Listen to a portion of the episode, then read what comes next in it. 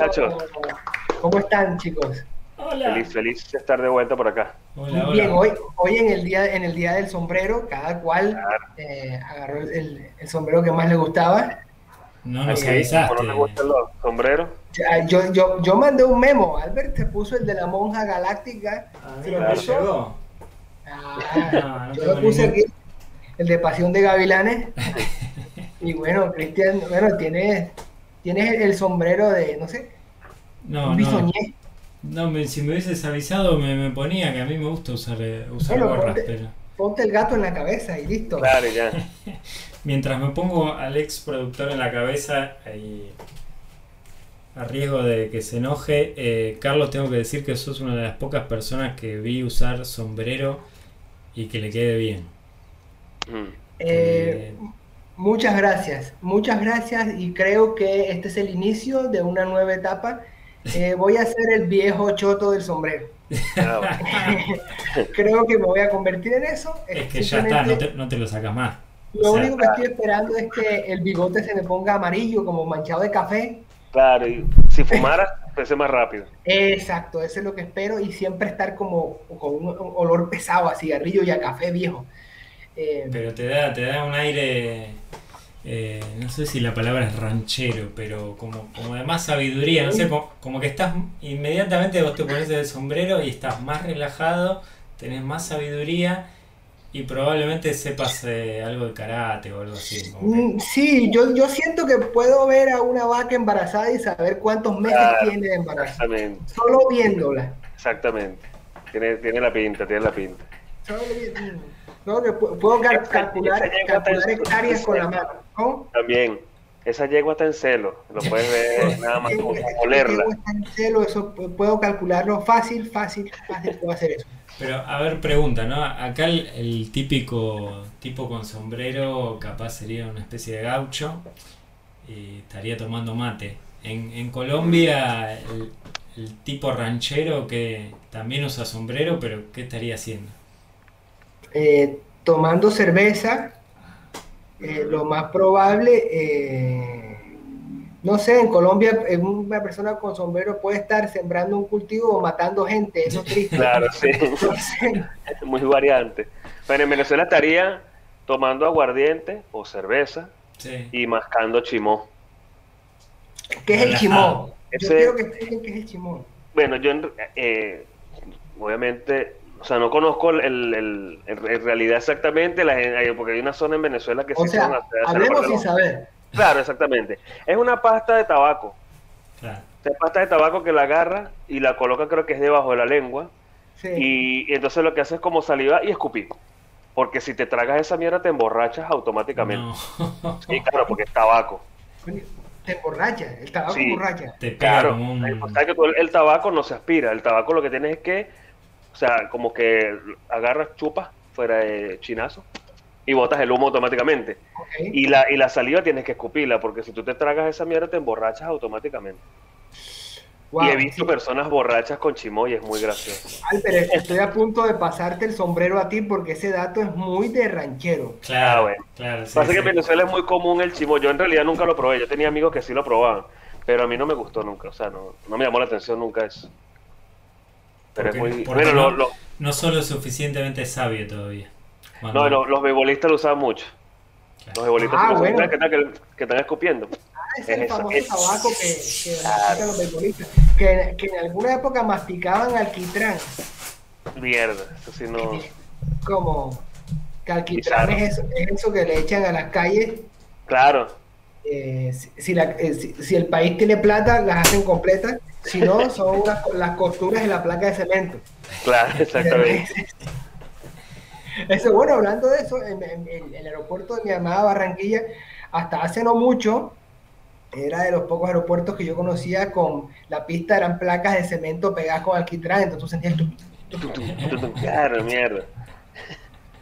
Le quería mandar un saludo al, al, al intendente de Barranquilla, que es al alcalde de Barranquilla, que es eh, dueño de, de prácticamente de la ciudad. Es amigo mío. ¿Sí? Eh, ese amigo tuyo, bueno, eh, déjame decirte que tienes un... Ese sí es un ranchero, ¿viste? Me refiero porque eh, Barranquilla es como su rancho completo, dueño de todo, del Junior, del supermercado más importante de todos, de todo. Ya, sab- ya sabía eso, claramente. Claro. Es, es obvio. es- Che, eh, vamos a arrancar directo con el tema de hoy porque me parece que tiene mucho para mucha tela Arráncalo, para cortar. Vamos a hablar Vale. de mudanzas. eh, ¿De qué? de mudanzas. Ah, bien, porque entendí de danzas. Y yo, bueno, Ah, bueno. está bien, ya tengo mi sombrero. Podríamos hablar algún día de danza, me parece un, día tema interesante. Eh, a propósito del tema mudanzas, el patrocinio de hoy me, me avisa acá el productor Álvaro Balán, que es eh, una, una empresa nueva que abrió ahora que se llama Mudanzas Juan Román Riquelme, eh, que, que es del A todo gas. mismísimo... Puede ser a todo gas, o, o puede ser, Oh. eh, no sé, tu, tu, un cor- segundo. tu coroto siempre al 10. Problemita aquí. Ahí lo, lo vienen a buscar a Álvaro, a Juan, Juan Román. Lo Eh, descubrieron, lo descubrieron a Albert, ¿viste? Sí, no, y nada, es una, empresa nueva que Juan Román abrió que se quiere expandir al negocio de las mudanzas. eh, tiene una, una visión muy empresarial, viste, que se lo ve a, a Riquelme como ahí Sí, sí, eres, eres serio, todo, eres todo un pero, empresario. eh, pero me poderoso. gusta que le haga competencia a la empresa de, de mudanza de Hermanos Verga. Eh, no es un chiste, aquí en Argentina hay una empresa de mudanza que se llama Hermanos Verga. Y para sorpresa de todos, es una empresa pudiente. Y la empresa es la verga prácticamente. Y así, Hermanos Verga. Y hablando de mudanzas, parece que Albert se prepara para este, mudarse de nuevo a Venezuela con una figura política que se llama deportación. No, Eh, me dicen, me dicen aquí por cucaracha que sí. Bueno, Bueno, Chris, pero hablamos eh, de mudanzas justamente por favor. eh, porque yo me estoy mudando, no, no se llega a ver ahora, pero mi casa es un caos. Eh, me mudo la semana que viene y sí, todo el estrés em, y el fastidio que estoy viviendo en estos días y que voy a vivir hasta que me termine de acomodar me, me dio el pie, ¿no? Como para decir, che, hablemos de esto, está, está bueno el tema mudanzas y es traumático. es... Mudarse es traumático y no me refiero solamente al proceso engorroso de acá, sobre todo en Argentina, para mudarse, sino eh, Yo cuando escucho gente que dice, yo viví toda mi vida en la misma casa, yo no lo puedo creer. Yo no lo puedo creer, porque yo me he mudado muchas veces. Sí, sí, y está bueno también la, la experiencia que tienen ustedes de haberse mudado de país, ¿no? Que, que eso ya lo, ya lo vamos a charlar. Claro. Pero, pero la mudanza, así sea eh, dentro de, de tu mismo país, es un proceso bastante choto. Por un lado está bueno también lo de, lo de ser flexible, ¿no? Eh, Cambiar de, lugar es lo que a mí me gusta. Sí. El proceso es lo que... el proceso es horrible y, implica un riesgo, ¿no? Eh, de, de elegir mal o de, o de no sé, que siempre va a haber algo que va a salir mal. O sea, Es un eh, miedo, tú firmas un contrato y, y no sabes. Y, y normalmente eh, pasa que es, apartamento o departamento al que te mudes siempre tiene detalles que no viste la primera vez. sí, Ya sea porque te los ocultaron muy bien o porque tú estabas desesperado, igual no viste eso. sí, eh, Que lo que más te gustó del departamento fueron los requisitos y dijiste, listo, no importa lo que haya. Y te encuentras con cada cosa. sí, sí, sí, sí, Prepárate, prepárate porque es posible que te encuentres con ciertas sorpresas y viene la pelea. ¿Quién paga esto? ¿El dueño No. o el inquilino? Y ahí viene. No, ni me lo digas, ni me lo digas porque es una es- película de terror. Esa es una buena Eh. pregunta. ¿Qué paga el dueño y qué paga el, in- el inquilino? Ya, si, si- si se te daña el inodoro, se rompe la pieza porque ya está viejo y justo cuando Si sirvió la 45 mala años, suerte que... Murió 45 años, por el día que tú le pusiste el dedo a ese botón, ese día se rompió la pieza esa de plástico, que es así de chiquita, pero que no se puede cambiar y te va a comprar el aparato completo. Sí. ¿Quién paga ahí? Y para mí obviamente le toca al dueño, pero siempre el dueño especula con Claro. que con que tal vez le puede sacar a que lo pague el inquilino, porque el inquilino tiene la desesperación de decir necesito el inodoro nuevo. El dueño te va a decir que no. Claro, pero hasta que vos lo convenzas de que decís, flaco, es tu inodoro, yo después me voy y no me lo puedo llevar. Claro, es ese. Pero lo tenés que ¿Quién- convencer. Y el tipo se aprovecha que tal vez la mitad de las veces el inquilino cede. Entonces, eh, Albert. Disculpen, chicos, pasa que me vinieron a traer los medicamentos de la quimio bueno, Ah, bueno. se supone no- que llegaban antes. No vengas No, a dar lástima. eh, te fuiste en medio del podcast. Acá Álvaro Alan me dice que está muy des, de, disappointed. Sí. Me fue hecho un cago ahí rapidito, pues, pero... Está bien, está bien, está bien. ¿A dónde íbamos? ¿Quién estaba mudando? Estábamos, estábamos hablando, Albert, de la- la- las mudanzas, ¿no? Y está- Mm. la pregunta que le estaba haciendo a Cristian era ese debate de quién paga los daños del departamento, dueño o inquilino. Entonces yo le decía, tienes un inodoro que lleva 45 años y el día Claro. que tú llegas un día, el día que tú le metes el dedo a ese botón, ese día se rompe la pieza de plástico y te va a cambiar el aparato completo. ¿Quién paga ahí? Debería ser el dueño, pero siempre sale jodido uno. Eso. A mí me pasó esta vez que me mudé, que vine, eh, obviamente había cosas que no, no habías probado, como el agua o el inodoro, no sé, uno no se puede, Claro, no se porque puede nadie, probar el inodoro. nadie- nadie va al baño a cagar mientras uno... Disculpa, Claro, sí. Tengo que debería- probarlo. debe- uno debería hacerlo. Uno debería poder quedarse por lo menos una noche, o sea, un día. Para probar el ruidos. para sí. probar antes, claro, para poder decir, mira, sí me quedo. Porque entonces de repente, todo perfecto en el día, pero resulta que entonces en la noche, tu vecino de arriba, resulta que amaestra caballo. Sí, sí. Entonces o- son las 3 de la mañana y escuchas taca, taca, taca, taca, taca, o, o- o no sé, practica tap, una mierda así. Sí, sí, sí. eh, debería, debería haber algún tipo de cláusula así, pero... Bueno, y me De- pasó que... Contra No, sí, caballos sí. a maestrar. Contra caballo y bailadores de tap, La famosa cláusula caballo. Bueno, y me mudé, ¿no? Y el inodoro efectivamente andaba mal. eh, como que... ¿Pero qué andaba mal? Y, por ejemplo, vos tirabas el botón y no se iba todo lo que se tenía que ir. Y vos decís, mm, Lógico. se quedaba ahí, se quedaba dando vueltas. ¿O será que tú, tus deposiciones son como de corcho, esas que flotan en... Claro. Lo- Pero lo a ver, no, no se iba de que, no se iba de, hacía, el, hacía la del ave fénix, que es que me voy Y vuelve. y revuelve, renace de la ceniza. O hacía, o hacía la que, la que no se quiere ir, que se ve, no, La- se va pegando ahí. Es como que. No, no, como que nunca terminaba de, de O se avanzar. ponía así.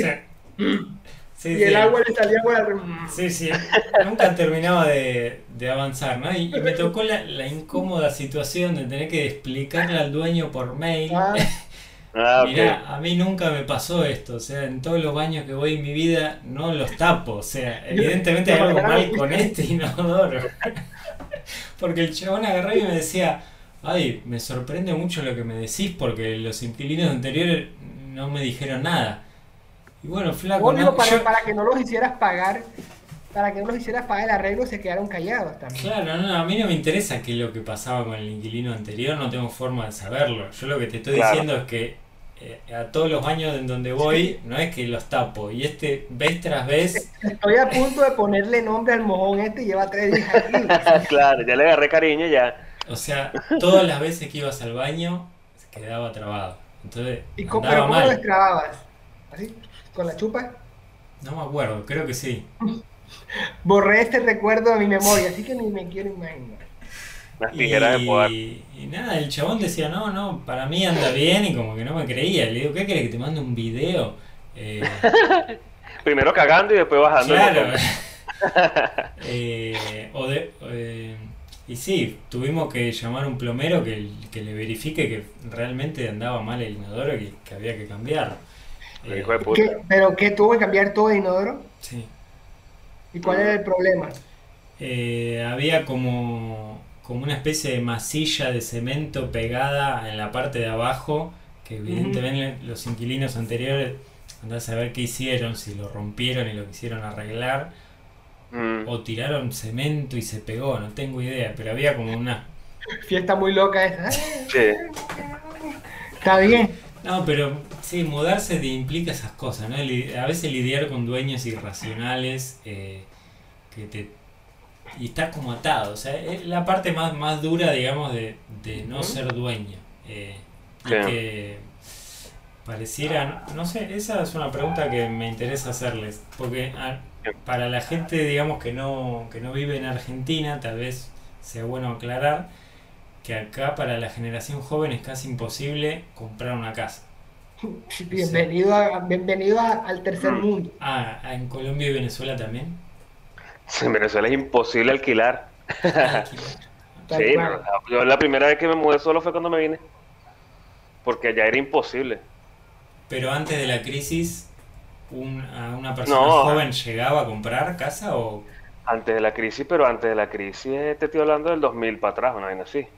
A ver, para ser justos, la clase media en Colombia tiene más acceso a la vivienda que la clase media argentina. Un poquito más, sí. Tienen más acceso porque eh, uno no está dolarizada la economía de finca raíz, que sí. Mm. Eh, y dos, eh, hay mayor, mayor acceso a préstamos bancarios. Claro. Es decir, una persona en nuestras, en nuestras instancias podríamos ya estar endeudados pagando nuestro apartamento propio fácil. Ok. Ok. Sí, en Venezuela sí. hubo un tiempo que estaba así. De hecho, bueno, mi mamá y mi papá, que por más que sea no tuvieron estudios universitarios ni nada, ellos tuvieron como, o sea, no al mismo tiempo, pero ellos estrenaron como cuatro departamentos de ellos mismos. Comprado, ellos compraron- dueño, sí. Comprado, mi papá tuvo auto, o sea, eh, fue una vaina que dice cuando te decían, yo a tu edad ya tenía auto, sí, huevón, pero Sí, no sí. existía Chávez. Bueno, Claro. este, No, pero, pero ni- no solo por no, no solo es Chávez, en zona es generacional. Bueno. también. Sí, también, había pero como no, pero sin embargo, sin embargo, bueno, o sea, este, hubo un tiempo antes de Chávez que la gente, por más que sea así, podía todavía comprarse sus mamahuevadas, pues llegó después el maldito socialismo y nos cogieron a toditos. Bueno, pero pero, hay de acá pla- en- Fue, perdón, en mudarse, pero, o sea, digamos, en las casas, era, empezaron a hacer los, eh, esos edificios pequeñitos, empezaban a construir uno arriba del otro, uno arriba del otro, para poder Claro. independizarse. Que las, paredes las pa- paredes delgaditas. Sí. horrible. Yo aquí, El- aquí estuve en uno que, que podía escuchar cuando le entraba un WhatsApp al, al Yo también, yo también y fue Mm. horrible, sí.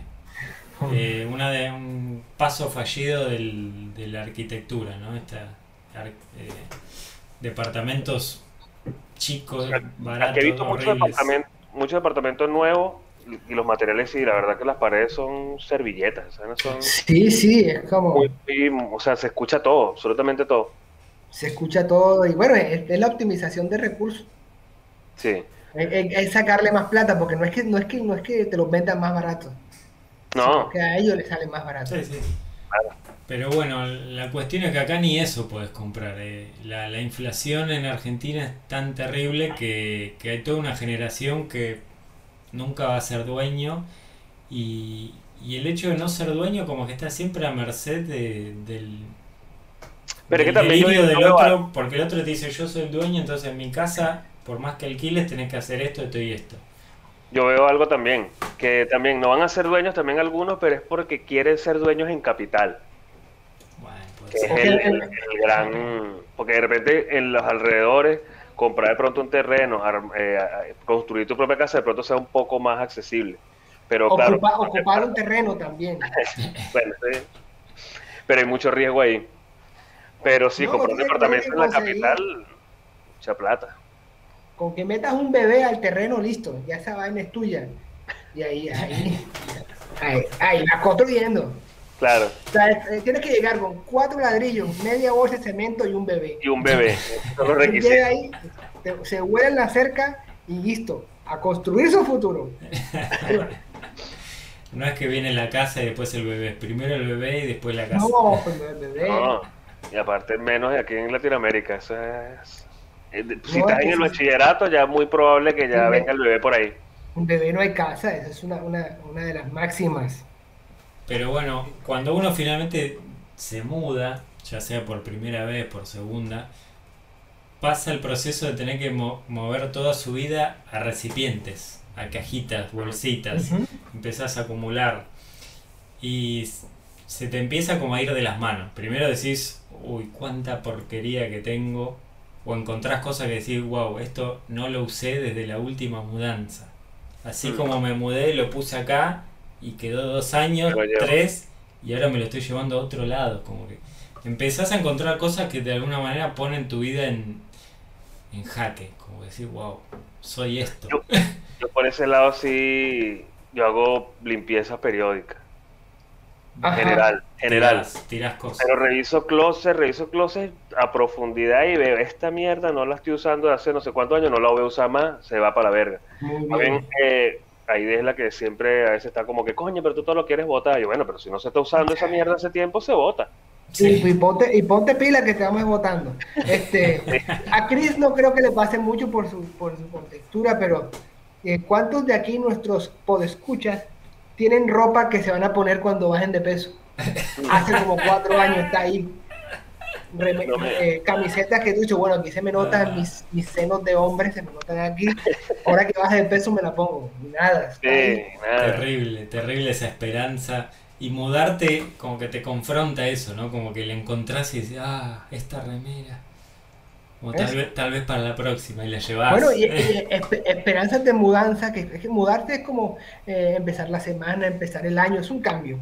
Sí, Eh, este departamento sí lo voy a limpiar bien y seguido. Este sí. Bueno, te doy tres meses a ver si se mantiene esa promesa. Sí, o decía, en este no voy a juntar porquería, o en este sí lo voy a decorar bien. Y, Este sí le va a poner mi toque personal. Sí, la- sí, las no. paredes, las mismas paredes blancas que. Ese me encanta, di, no, no, este sí lo voy a... Este va a ser ¿Qué mi espacio. Mi rincón, mi espacio, mi cosa, cual. Seguís La misma el- silla, la misma silla llena de ropa sucia de siempre. Seguí siendo el mismo inútil de siempre, oye muchachos, el- perdón, pero no los acompaño. con el mismo mal gusto que vos decís que... yo- soy demasiado maniático, así que soy Muy demasiado... bien, muy bien. Entonces siempre quiero, de hecho, que todo el tiempo que puedo estoy comprando algo. Para ponerle que si un cuadro, que si una repisa, que si algo para el baño, que si algo para la cocina, que falta esto, que ves.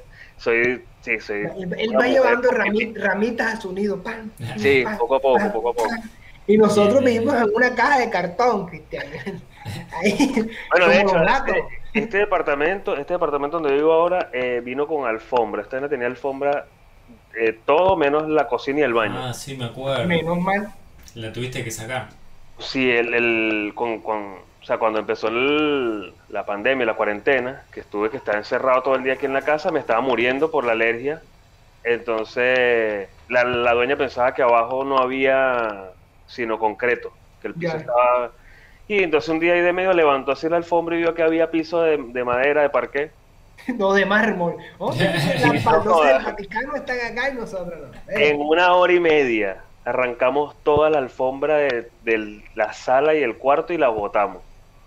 Y Ay, hace la dueña ya. dijo, voten esa mierda. sí, sí, la dueña dijo, boten toda esa mierda, yo porque pensé que había concreto, entonces, y hace como, no sé, pasa que también ella tardó un poco porque no tenía plata, mandó a pulir el piso, entonces, porque había quedado como pega, residuo de la alfombra, del Claro. piso, Claro. se veía como horrible. Bueno, lo mandó a pulir, lo lijó y ahora quedó el piso hermoso, Buenísimo. se como que si estuviese en otro departamento.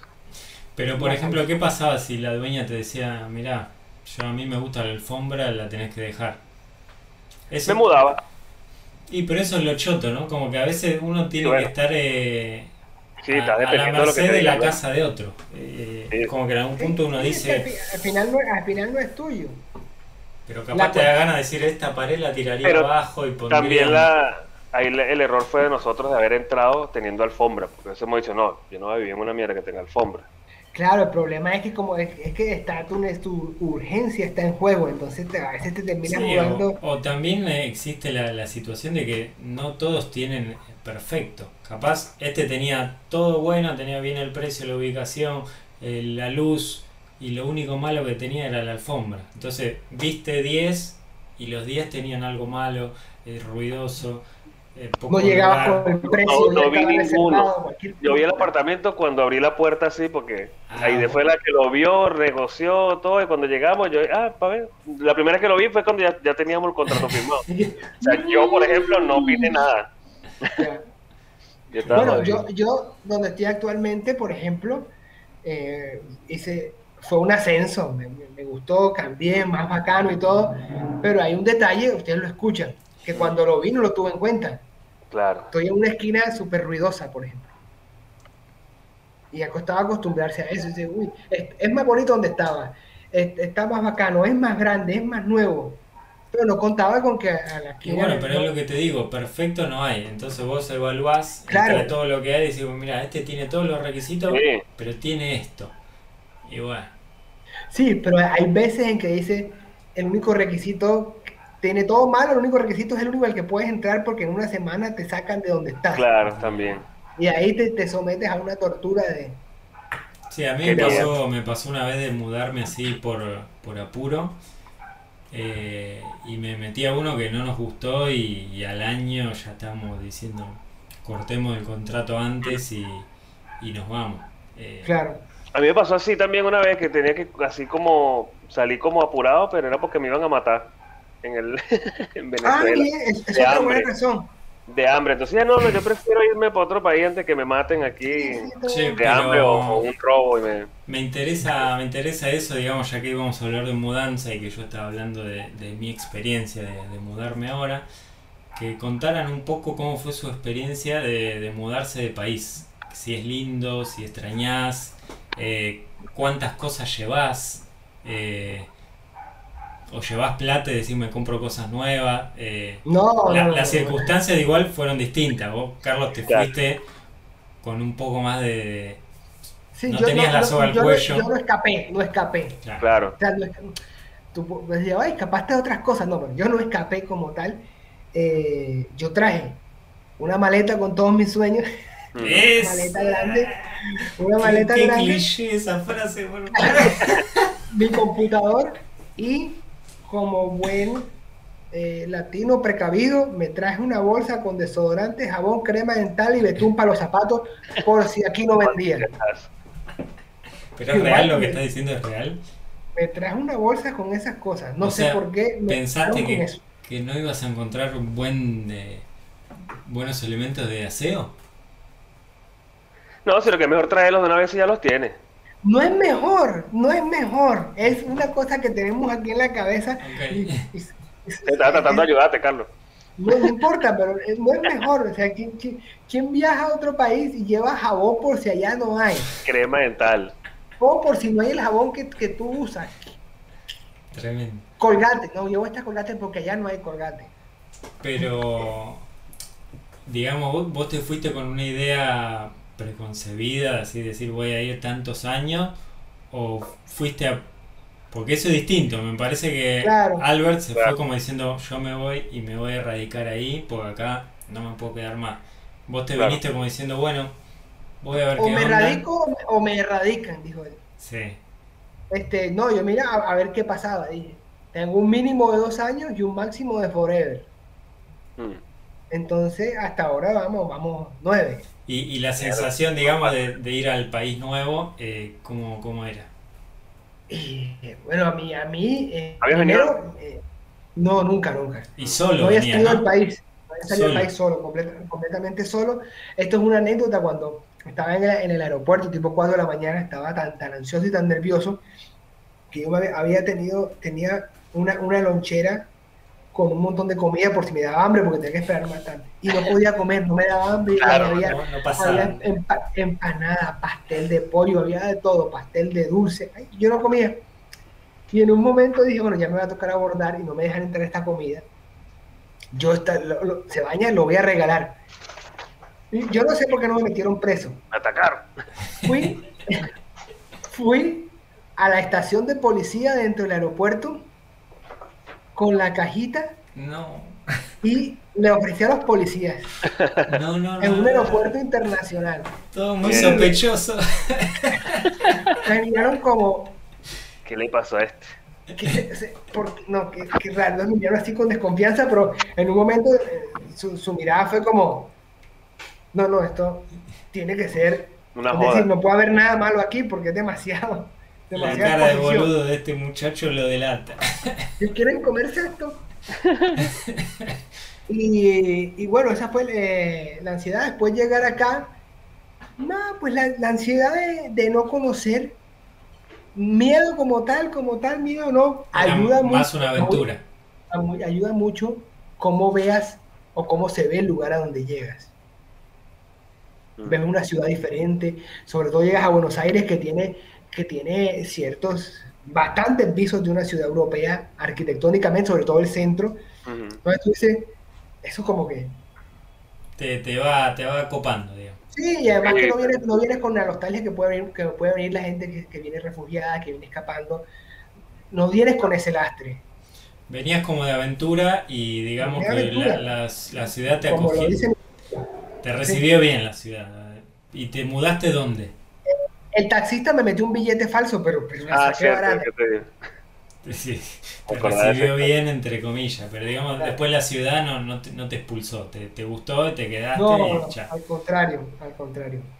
Y la, la primera mudanza, tenías la valijita esa y te metiste en un lugar temporal. La, prim la primera mudanza fue a, al mes porque un tornado eh, ah. arrasó donde yo vivía y me tocó mudarme para otra casa temporalmente, pero como es una sola maleta, una sola maleta, sueños y esperanza, más. Ah, y te mudabas a lugares amoblados, ¿no? Eh, sí, al principio sí, claro. Ok, eso es un dato importante de, la mudanza a otro país, ¿no? Que uno no, lleva su ladera, su mueble, su Yo lo tenía. No, no, por eso digo, uno cuando se muda dentro del país, te lleva la heladera, la lavarropa, la mesa, el sillón, la tele, y te lo llevas a otra casa. Cuando venís de, otro país, tenés que empezar de cero y te mudas primero a uno que tenga todo eso. Había gente que se traía sus TV. Vi gente allá siempre, me... siempre me pareció como... Sí, como que no... Porque tú no sabes, a menos que tengas todo ya súper planeado, no sabes a dónde vas a llegar, no sabes si esa, esa tele va a ser un traste ahí que no vas a saber. Sí. Todo. estoy en un hostel con ocho camas y una tele de 52 pulgadas que no puedo sacar de la caja. Exacto. Duermo, duermo abrazado a la tele para que no me la roben. Y pero eso también habla, ¿no? Del, del, de cómo uno se aferra a las cosas, ¿no? Como que en algún punto esas cosas son las que hacen tu hogar. Pero ah. hilando más fino, lo que hace el hogar en realidad es la gente. Sí. la gente con la que uno esté. Me gusta que estamos con las frases prehechas todas. Sí, no, no, no, pero es, no, pero es verdad, las cosas en definitiva uno las termina cambiando. Pasa seguido. Hasta la gente, así que mosca. Igual, lo voy a hablar yo porque entonces nos quedamos sin tiempo. No, no, para vos, Albert, vamos a hacer el tiempo que haga falta y hacemos un capítulo extra large, pero Aquí, aquí nos vamos a quedar como el mojón de Cristian. Sí. no, pero la, historia me interesa. ¿Cómo fue tu mudanza? ¿Cómo, no, no, la mía, los días este, La mía fue, este, pues, obviamente, corriendo, porque primero, este, justo yo compré pasajes en 2014 para 2015. Compré en este, para mayo, yo compré en septiembre. Y fue de verdad que una casualidad que casi que dos días antes de que comprara el pasaje empezó un problemón para conseguir pasajes para cualquier parte del mundo. En Venezuela era imposible conseguir pasajes. Yo conseguí de suerte, compré y listo, ya estaba, bueno, me voy en mayo. Vos y tu esposa tenían su pasaje. Listo todo de ahí en adelante fue puro ahorro, ahorro, ahorro y vender lo poco que teníamos. Yo tenía que ser una Play, una tele, la computadora, ese tipo de cosas las vendí. Entonces, la, el primer, eh, digamos, los primeros ataques de ansiedad eran en el aeropuerto allá, de que no me dejaran salir por alguna y X razón, porque pasaba. Habían unos hijos de puta que te recibían ahí los papeles y de repente si se enamoraban de ti te decían no sales y no te dejaban salir. O sea, porque era así. Sí, sí, perdías todo y tenía un pasaje de tres meses máximo, o sea, para volver. Entonces... ¿Para volver a qué? ¿A Venezuela? Sí, o sea, mi pasaje se eh, vencía en tres meses. Todos, tuvimos que comprar un pasaje así. Claro, ah. la vuelta porque es como que lo máximo que te permiten estar como de turista, algo así. Eran tres meses. ¿De ida solo no puedes comprar? No, te, no, te ponen problemas. Sí, bueno, hay un eso. Bueno, bueno, en Venezuela cuando estaban los cupos de electrónicos para, para dólares, necesitabas pasaje ida y vuelta para que te los pudiesen aprobar. Me parece. No sé si estoy lanzando data a lo, ¿Y, vos tenías ahí, digamos, eh, tu, también tu valejita llena de, tus recuerdos o te fuiste liviano, digamos? Dos maletas. Una maleta de y una maleta yo. Ropa y plata. Y una notebook. Nada más. ¿Y, cómo se sentía, digamos, ya lo dijiste, ¿no? La, la ansiedad de decir, bueno, que no me metan un problema. Y la otra sensación de que era de eh, no, en realidad, lo, lo, de verdad, o sea, es tanto, no sé, imagino que por la situación de Venezuela, qué sé yo, que yo, mi único, mi único nervio, o sea, los únicos nervios que yo sentía era, por favor, que pueda entrar. Quiero, quiero llegar y después veo. Después yo, o sea, no me, porque yo también sí suelo ser así, yo, yo no me preocupo por cosas que no sé todavía. O sea, yo, vamos a ver, yo tengo tres meses, tengo plata para vivir esos tres meses tranquilamente, tengo dónde llegar, porque ya tenía reservada una residencia estudiantil. Tenía mi plata, y bueno, tengo mi plata para vivir tres meses. Tengo tres meses para conseguir trabajo, para- si en tres meses no consigo nada, bueno, tuvimos de vacaciones tres meses en Argentina. Eso era lo que decíamos. Y te podías volver. Claro, pues tenía mi pasaje también y allá tenía mi casa y bueno, X. Este, me acuerdo que entonces ese, el viaje fue súper corto para mí, eran siete horas, pero para mí fue así, ahí sí estaba durmiendo. Este, pero los nervios me tenían era que yo quería mi sello en mi pasaporte, Sí, sí, sí. Claro. pero eso era lo que necesitaba. Pasó ella por una taquilla, pasé yo por otra y en lo que me encuentro con ella le dije, listo, ya tenemos el pasaporte sellado, de aquí me sacan con abogado. Agarré mi maleta, Muy buen comentario para esos que dicen que los extranjeros vienen y da, y da, da, da. No, sí. Y bueno, ahora, y bueno, yo tenía que hacer mis citas para mis papeles y todo así, mi vaina. Yo a la semana ya tenía mi residencia precaria, o sea, yo a la, a la semana estaba legaliz, o sea, legalito aquí. Perfecto. Bien. Y bueno, estaba viviendo en una residencia estudiantil de mierda, que era un desastre, o sea, se robaban vainas, este, yo me iba a cepillar los dientes y terminaba viéndole el culo y el huevo a todos los que vivían en esa verga porque andaban en el baño como que si estaban en su casa. O sea, así me sacaba la piedra. O sea, ¿quién coño quiere ver un culo peludo a las 6 de la mañana donde te estás cepillando para ir a buscar trabajo? Nadie. Ok. Primera experiencia, pues te, te recibe esa residencia así media, como diciendo, bueno, era lo que encontré. Y la prioridad era encontrar trabajo y después mudarse a algo un poquito mejor. Claro, porque yo tenía conocidos, otras personas que llegaban directos mudándose, o sea, a un departamento. Y entonces de Claro. pronto los veías al mes y medio que estaban tirando de los cabellos porque ya no tenían plata. Y yo era como que no, yo no, yo no voy a, gastarme los ahorros que tengo en un alquiler. Yo prefiero primero conseguirme un trabajito y cuando lo tenga que sea seguro, ahí sí me cambio. Claro. Y fue lo que hicimos. A lo, de hecho, trabajé en unas mariqueras ahí del gobierno de la ciudad. Me ganamos una platica extra y después conseguí trabajo en Atento y nos mudamos a un departamento que era justamente debajo de la chica que amaestraba caballo. Ah, ese Ah, departamento era bastante ruidoso. Uf, y aparte, esa mujer, no sé, también creo que también filmaba pornos, porque Con caballos. puede ser, porque esos gritos no eran normales. No. Eran unos gritos a las 2, 3 de la mañana como que... ¡Ah! ¡Ah! Y era como que, mierda, pero Dios mío, ¿qué es esto?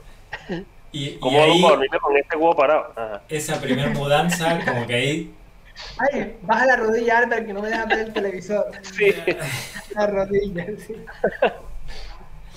como que la sensación era más de, de- no sé si la palabra es supervivencia, pero como, bueno, establecerse y, digamos, no, no pensabas tanto en esta es mi casa, la quiero decorar, sino quiero, No, por ahora, al momento no. Al momento lo que necesitaba era, necesito un trabajo que me garantice, porque, que, o sea, que, voy- que no me voy a morir de hambre, que no voy a quedar en la calle. Básicamente eso. Y de extrañar Venezuela, yo de verdad, yo, yo, o sea, mucha de la gente, muchos de mis compatriotas a veces me ven feo y toda la cosa, pero lo que yo siento, pues, yo desde el día que salí de Venezuela dije, no, me, voy de aquí, no vuelvo jamás. Y hice las pases con eso, hice las pases con eso, que no iba a volver a ver a nadie, hasta mi propia familia. Que bueno, después al final terminé viéndolos y buenísimo. Pero yo hice las, yo, yo estaba, yo mi mamá y mi papá, esta es la última vez que los veo. Y me fui para el coño.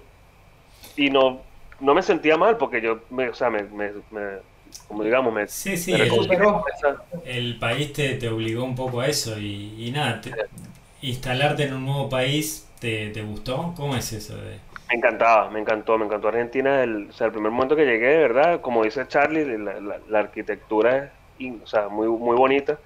Y, y aparte que, de verdad, aunque ustedes no lo crean, delante, por lo menos como estaba Venezuela en ese momento, porque yo tengo seis años que no la veo, esto era Suiza.